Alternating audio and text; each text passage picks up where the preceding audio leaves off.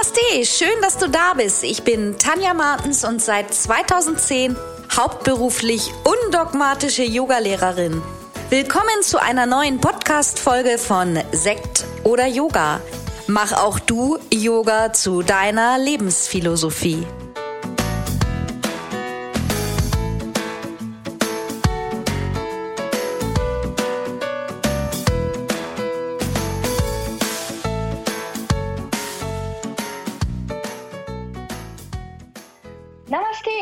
Herzlich willkommen zu einer neuen Folge von Sekt oder Yoga, dein Podcast mit mir, Tanja Martens. Und ähm, bei mir im Podcast sprechen wir immer über viele, viele Themen. In letzter Zeit hatte ich ja auch viele Gäste, viele Yogalehrerinnen zu Gast, was ich auch immer ganz interessant finde, ähm, einfach auch nochmal Netzwerken, was ich selber gerne mache, sich austauschen, inspirieren. Und von der Rückmeldung her von euch habe ich das auch gehört, dass euch das immer sehr interessiert, was einfach auch andere Yogalehrerinnen auf ihrem Weg erzählen. Und auch heute habe ich wieder einen Gast zu, ähm, bei mir im Podcast. Und wir sprechen so ein bisschen über generell auch nochmal über Online-Ausbildungen, über Zertifizierungen, was wichtig ist, was man machen sollte, was man nicht machen sollte, was es gibt. Und dazu begrüße ich ganz herzlich die liebe Sunita Ehlers bei mir. Sunita war auch schon bei mir zu Gast im Podcast und Sunita und ich arbeiten auch immer mal wieder zusammen, vernetzen uns und tauschen uns aus, was sehr wertvoll ist. Ja, und ich sage herzlich willkommen, liebe Sunita. Schön, dass du heute wieder da bist. Hallo, hallo ihr Lieben, hallo Tanja. Danke, dass ich dabei sein darf. Ich mag das ja genauso gerne wie du, den Austausch, das Vernetzen. Ähm, und ich glaube, gerade in der Yoga-Lehrer-Szene, Welt ist das was, was wirklich, wirklich wichtig ist. Und insofern bin ich ganz dankbar, dass ich dabei sein darf. Ja, schön. Ich freue mich auch immer. Das inspiriert ja auch immer, gerade wenn man so wie wir beide auch immer viel zu Hause allein vor sich hin fraggelt. Dann tut das auch immer mal ganz gut, sich auch zumindest wieder über Zoom zu sehen und sich ein bisschen auszutauschen. Auf jeden Fall. Ja, und du hast ja auch schon, du bist ja auch schon jahrelang Yogalehrerin, hast viel Erfahrung und hast auch schon viel gemacht. Deswegen finde ich es ganz spannend, heute nochmal mit äh, dir über so ein paar Themen sprechen, wo ich auch immer wieder in meinen Ausbildungen angesprochen werde von Teilnehmern. Und das kennst du vielleicht auch. Ein großes Thema ist überhaupt auch das Thema Zertifizierung. Was muss man haben? Was muss man machen? Und das finde ich ganz spannend, wenn wir nochmal uns darüber austauschen, weil ich denke, das ist für viele, die sich auch überlegen, ob sie eine Yogalehrerausbildung machen oder eine Weiterbildung, dann wird man ja auch oft gerade nach dem Thema, bist du ähm, Alliance zertifiziert oder BDY gefragt.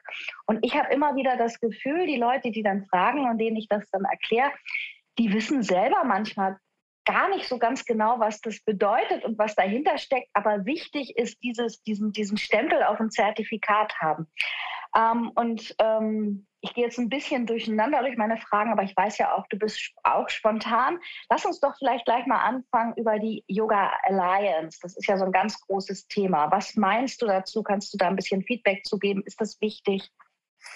Also ich glaube, die Meinungen sind da wirklich äh, geteilt und dieses Phänomen, was du ja beschreibst, das beobachte ich bei unseren Teilnehmern auch und auch bei Menschen, die vorher vielleicht einfach sich auch noch gar nicht so richtig mit dem Thema auseinandergesetzt haben. Also ähm, wenn du überlegst, eine Yogalehrerausbildung zu machen oder Yogalehrerin zu werden, dann ist äh, das, was, äh, was das Verständnis, was die Menschen haben, ist, wir brauchen eine Zertifizierung und wir brauchen die Yoga Alliance oder den BDY um dann auch eine anerkannte Ausbildung zu haben. Ähm, und das mag ja so ein Stück weit auch stimmen, weil viele Leute sich einfach daran festhalten. Und ich glaube, die Meinungen sind da wirklich ganz unterschiedlich, weil ähm, ich zum Beispiel bin in der American Yoga Alliance. Die Ausbildungen, die wir aber anbieten, sind nicht zertifiziert. Es ist ja, und du weißt das selber, du machst das ja mhm. gerade, diese Zertifizierung. Das ist ja ein ganz, ganz großer Arbeitsaufwand, den, den man da reinstecken muss, um seine eigene Ausbildung zertifizieren zu lassen. Da stecken dann auch Kosten hinter als ausbildendes Institut oder als ausbildender Lehrer. Ähm, die Frage ist halt, ist es wirklich wichtig? Um Yoga unterrichten zu dürfen, brauchst du es ja nicht.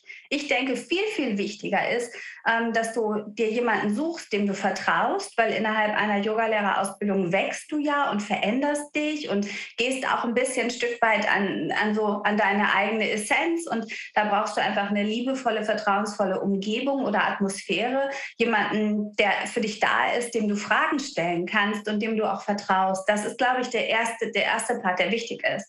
Und ähm, dann halt zu schauen, okay, sind die Themen auch da, die die Schule anbietet, die mich interessieren? Weil wenn du eine Yogalehrerausbildung buchst, wo, wo viele Themen dabei sind, die, die du einfach gar nicht, ähm, die dich nicht berühren, dann wird dich das vielleicht auch nicht so weiterbringen. Also ich glaube, das sind die ersten zwei Steps. Sicherlich ist dann natürlich auch eine Zertifizierung schön und wertvoll, von, von, von der Schule selbst, das Zertifikat, weil das ist das, was du überall vorlegen kannst. Und ähm, ja, wenn du dann wirklich noch die Muße hast, als Ausbilder oder als ausbildende Schule, ähm, dich selbst nochmal bei der American Yoga Alliance oder beim BDY zertifizieren zu lassen, ist das vielleicht noch ein schönes Schmankerl on top. Ja. Aber ich sehe es ich ja auch ähnlich. Ich habe gestern nämlich gerade wieder gelesen, irgendwie beim Instagram scrollen, da bewarb jemand seine Yoga-Ausbildung mit staatlich anerkannt und das gibt es ja nach wie vor nicht. Also das ist halt ähm, eine staatliche Yoga-Lehrerausbildung ist oder Yoga-Lehrer ist nach wie vor kein richtiger Beruf, muss man einfach sagen. Es gibt keine staatlich anerkannte Ausbildung, was es gibt. Und das, was oft verwechselt wird, da habe ich mich nämlich gestern ganz bewusst nochmal schlau gemacht, das ist die ZFU, die Zentrale, also für Fernstudium, da eine Anerkennung. Aber das hat nichts mit dem eigentlichen Beruf zu tun. Und es ist ja auch dann, es ist zwar dann vielleicht staatlich anerkannt, aber dann ist es ein Fernstudium und das ist ja dann, äh, dann, dann ist eher die Unterscheidung ja auch da, machst du es offline in persönlich oder halt über ein Fernstudium. Und ich glaube, das Fernstudium Studium ist ja auch wieder noch an verschiedene Bedingungen geknüpft dann. Ne? Also ähm, oftmals bist du ja einfach dann so ein bisschen abhängig von dem auch, was diese Zertifizierung dann einfach, ähm, was da gefordert wird. Und ich glaube, beim Fernstudium darfst du verschiedene Sachen, da darfst du keine Live-Webinare oder sowas zwischendurch anbieten, also äh, unterschiedliche Sachen, die einen dann ja auch ein Stück weit vielleicht einschränken. Das denke ich auch für die Schüler. Also man muss sich da einfach auch, ich, ich sage das auch mal den Leuten, die sich bei mir interessieren und informieren über Ausbildungen.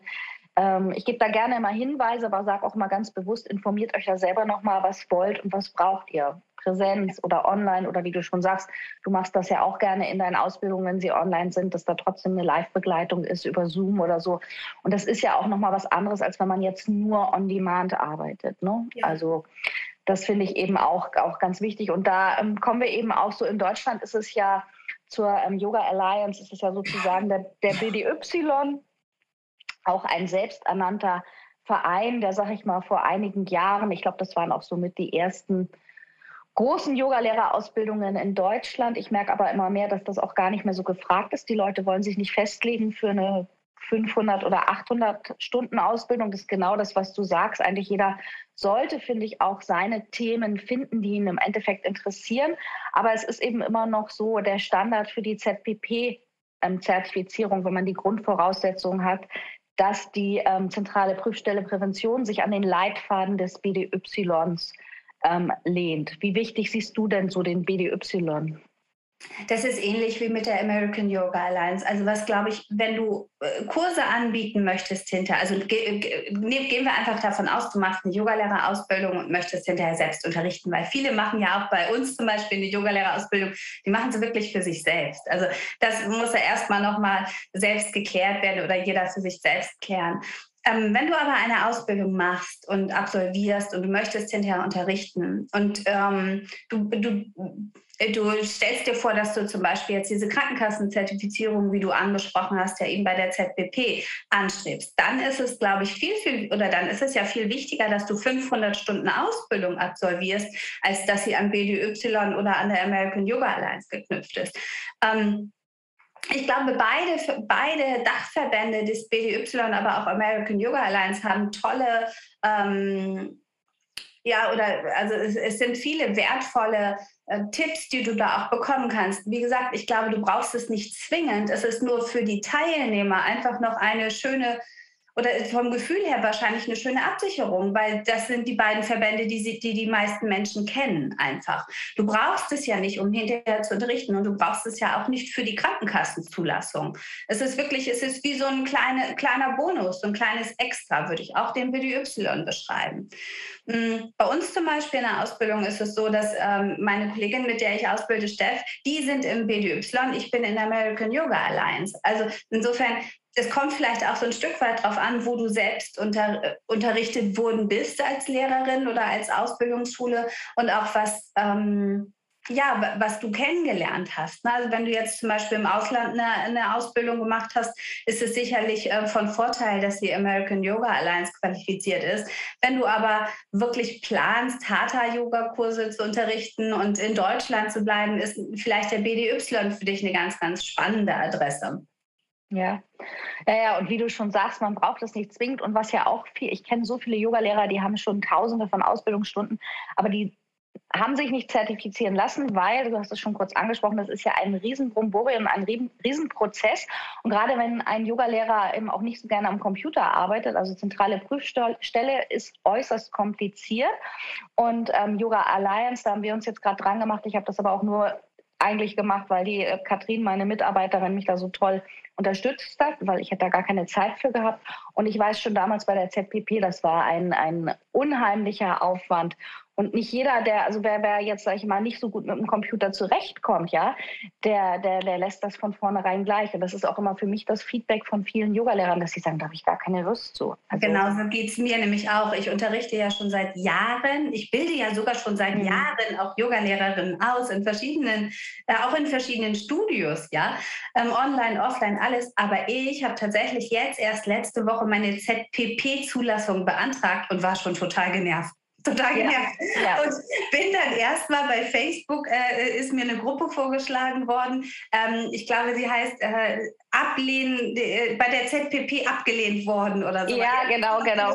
Ja. Bin ich gleich erstmal eingestiegen, obwohl ich ja auch noch überhaupt gar keine Rückmeldung bekommen habe und obwohl ich, wie gesagt, alle notwendigen ähm, Erfahrungswerte, Ausbildungen selbst ja alles absolviert habe. Trotzdem, ähm, ja, es war echt aufwendig und äh, ich, ja, ich bin gespannt, ob, das, ob ich da auch in so einen zweiten Prozess nochmal reinrutschen muss. Und es ist halt die Sache, ähm, ob du es überhaupt brauchst, ne? ob auch diese Zulassung du überhaupt brauchst, weil ich kann durchaus auch sagen, ich habe die Zulassung nie beantragt, weil ich einfach, ja, ich sah die Notwendigkeit nicht, weil die Kurse sind ja trotzdem voll gewesen und der einzige Unterschied da ist ja nur, dass du es dann über die Krankenkasse abrechnen lassen kannst oder ob die Teilnehmer das selber bezahlen, den Kurs.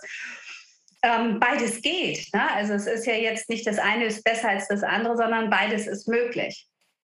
Auf jeden Fall. Und ich muss ähm, einfach nur sagen, ich habe es damals gemacht, weil ich ja zwei Studios hatte und obwohl die sind vorher auch gelaufen, weil ich habe meine Zulassung auch erst seit 2015.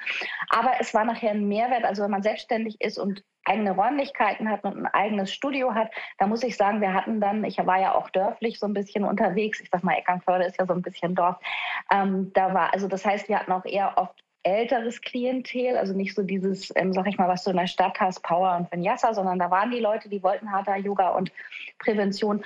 Und da würde ich sagen, hat es mir geholfen. Aber so wie ich jetzt arbeite, jetzt heutzutage, wie ich meine, brauche ich es eigentlich auch nicht mehr. Ich mache es jetzt halt nur noch, um es an die Ausbildungsteilnehmer weiterzugeben.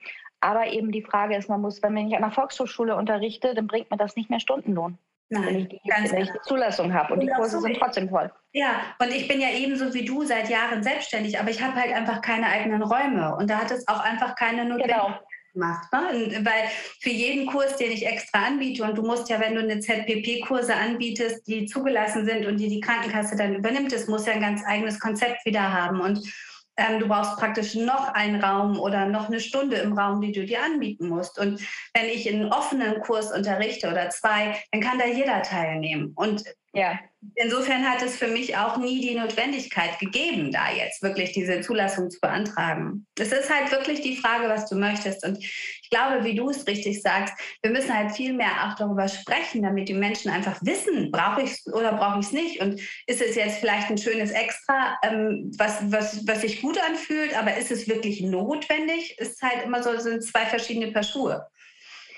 Ja, ja, das ist wahrscheinlich, also es ist ja auch ein schönes Thema fürs Yoga. Das ist, ähm, ähm, sag ich mal, auch manchmal mit, mit Klamotten oder mit irgendeinem Urlaub, dass man dieses muss ich haben. Wenn ich das habe, bin ich glücklicher. Und es ist im Endeffekt nicht so. Also ich kann es, wie gesagt, aus eigener Erfahrung sagen, für meine Studios war es super, aber jetzt heute bräuchte ich es nicht mehr. Und ähm, ja, das hast du auch ganz schön gesagt, gerade für Yogalehrer, die eben nicht mit eigenen Räumlichkeiten arbeiten, ist es je nachdem, auf was man unterrichten möchte. Ja, das, da kommen wir gleich zum nächsten Thema. Ähm, die meisten fangen ja an mit einer 200-Stunden-Ausbildung, einfach auch oft eben auch als Persönlichkeitsentwicklung, hast du ja auch schon so schön angesprochen.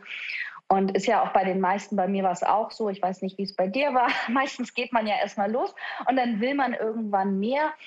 Was ähm, ja, macht das denn überhaupt Sinn, 500 Stunden zu machen? Warum, wieso, wie sollte man weitergehen? Was sagst du dazu? Was ist deine Empfehlung? Also da, da will ich ganz klar, Yoga ist ja so vielfältig und Yoga ist so viel, so viel Wissen und so viel unterschiedlichstes Wissen, dass du, äh, sobald du eine 200 Stunden Ausbildung gemacht hast und da das dich gepackt hat, glaube ich, will jeder weitermachen.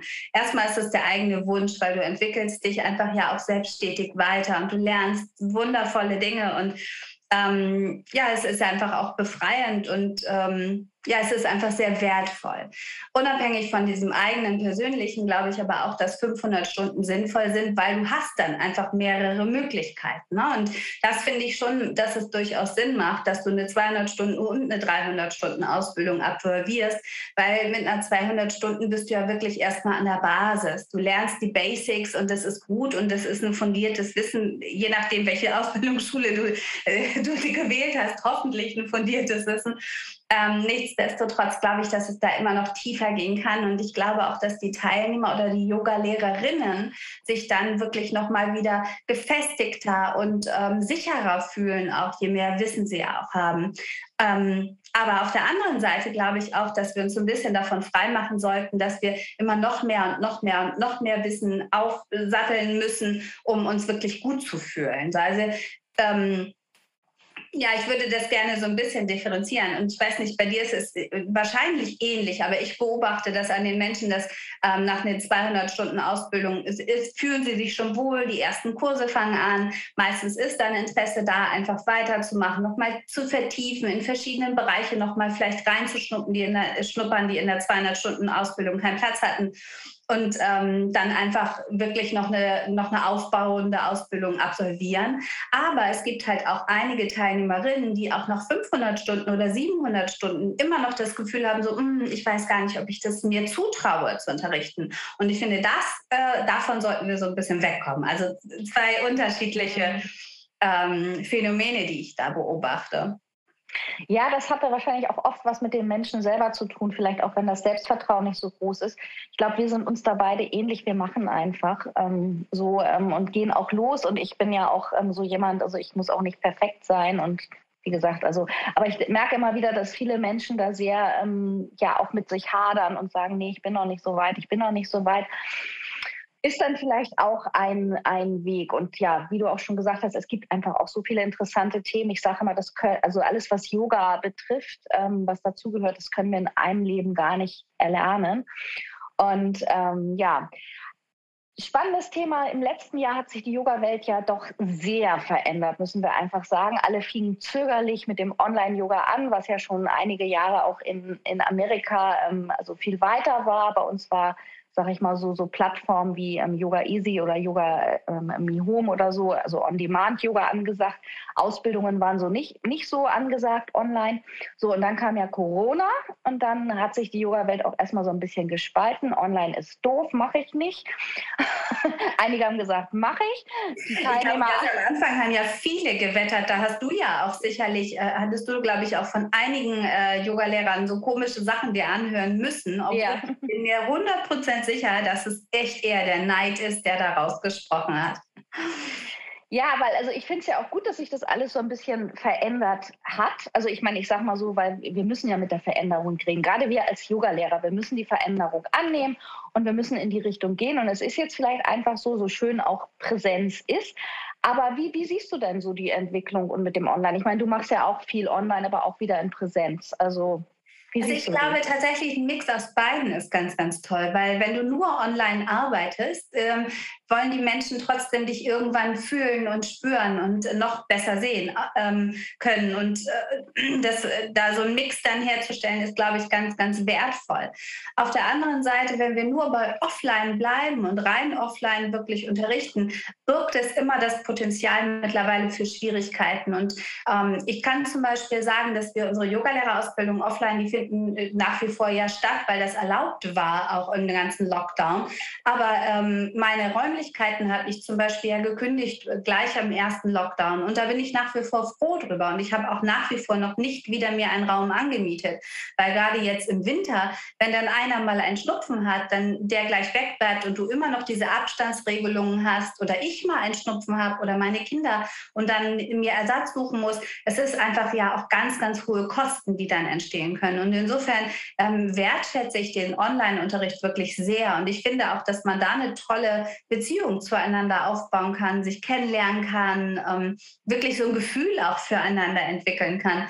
Aber dann vielleicht ab und zu mal ein Workshop oder ähm, dich doch wieder offline zu treffen, ist sicherlich ganz, ganz schön und wertvoll. Aber ähm, ich habe jetzt einige Kurse zum Beispiel, ich weiß nicht, wie es dir geht, aber ich habe einige Kurse schon vertreten offline und ich muss auch ganz ehrlich sagen, dass ich selbst noch sehr gehemmt bin. Zum Beispiel was Hands-on-Techniken mhm. betrifft, die ja eigentlich den Offline-Unterricht für mich ausmachen das Berühren, das sich hinterher in den Arm nehmen, das auch sich tiefer in die Asanas hinein ähm, zu unterstützen. Das sind aber Sachen, die ich trotzdem im Moment gar nicht gemacht habe.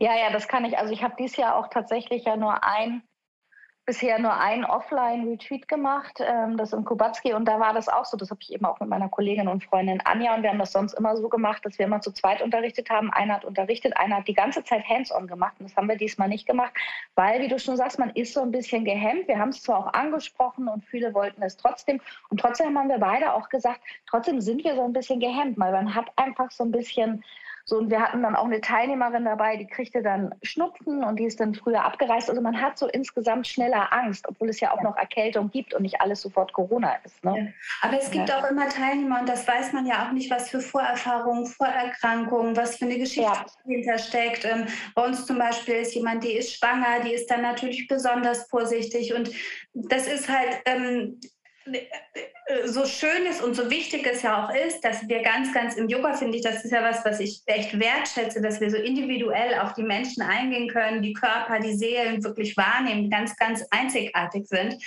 ähm, trotzdem, wenn du jemanden dabei hast, wie du jetzt, der Schnupfen hat, dann äh, gleich eine Angst oder eine Hemmung entsteht. Oder wenn du jemanden dabei hast, der vielleicht eine Vorerfahrung hat und sagt, oh du, ich lasse die ganze Zeit meine Maske auf oder so.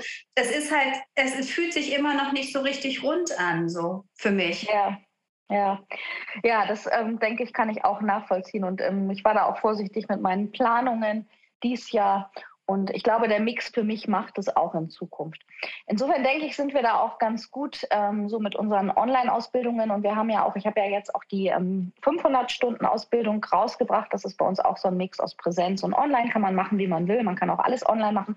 Und da hast du ja auch ein Modul gemacht. Und das ist ja auch ein spannendes Modul, Yoga und Ayurveda. Vielleicht magst du da noch mal für die Teilnehmer ein bisschen was erzählen, denn das geht bei vielen jetzt gerade erst los, die so denn 2020 habe ich ja angefangen im April und viele haben jetzt ihre 200 Stunden und die fangen jetzt an, sich die Module auszusuchen. Was erwartet die Teilnehmer in dem Modul?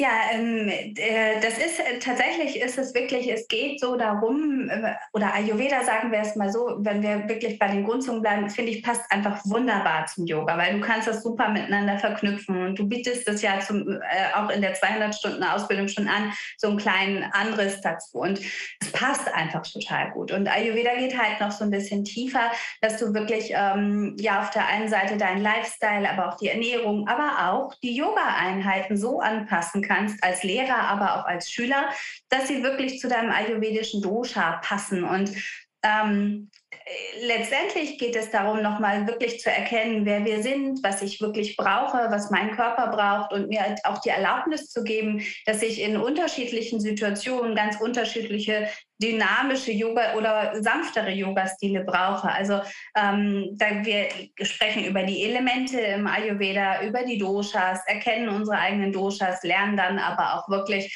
ähm, ja, welches Dosha welchen Yoga-Stil braucht und äh, wie wir da wirklich uns so in, in den Einklang kriegen, auch mit der Natur. Und das ist was, was mir zum Beispiel beim Ayurveda wirklich ähm, ja, was mich fasziniert hat, ich hatte beim Yoga immer das Gefühl, dass ich wieder in meine eigene Mitte komme. Beim Ayurveda habe ich aber das Gefühl gehabt, dass es mich in dieser eigenen Mitte noch in den Rahmen von der Natur ähm, wirklich wieder eingliedert. Also dass ich die Natur wirklich noch mal mehr wahrnehme und wertschätze. Und das ist, glaube ich, was, was wir jetzt wirklich so alle brauchen, gerade jetzt mit Corona, mit äh, Klimawandel, dass wir die Natur wirklich noch mal uns zunutze ziehen, wie wir sie gerade brauchen. Ja, das ist ja auch ein schönes Modul, auch wenn man gar nicht eine ganze Ausbildung machen will, wenn man vielleicht schon als Ayurveda-Therapeut oder Heilpraktiker arbeitet und sagt, Mensch, ich möchte da vielleicht ein bisschen noch über Yoga und Ayurveda erfahren, dann wäre das ja auch eine schöne Kombination, dieses Modul so für sich einzeln ja. zu machen, ne, bevor man ja. eine ganze Ausbildung. Das ist ja auch das Schöne an den Modulen, dass man da wirklich gucken kann. Ähm, das finde ich eben auch, weil wir sprachen ja am Anfang eben über auch über große Komplettausbildungen, so wie sie früher angeboten werden. Und ich glaube, die Zeit hat sich auch dahin entwickelt, dass die Leute, wir sprachen auch vorhin über das Festlegen, die wollen sich gar nicht so lange festlegen und die wollen erstmal gucken, wo geht meine Reise hin? Was ist nachher für mich interessant? Sind das vielleicht Yoga und ätherische Öle, Öle oder Yoga und Ayurveda oder will ich nochmal irgendwie offline mich in Aerial Yoga weiterbilden? Es gibt ja so viel, ne? Und ich glaube tatsächlich auch auf der einen Seite ist es das nicht fest oder das erst spät festlegen wollen. Auf der anderen Seite vielleicht auch gepaart mit so einer Unsicherheit. Wer weiß, was dann auch ist in, in vier Wochen oder in acht Wochen, weil wir ein bisschen auch in so einer unsicheren Zeit leben.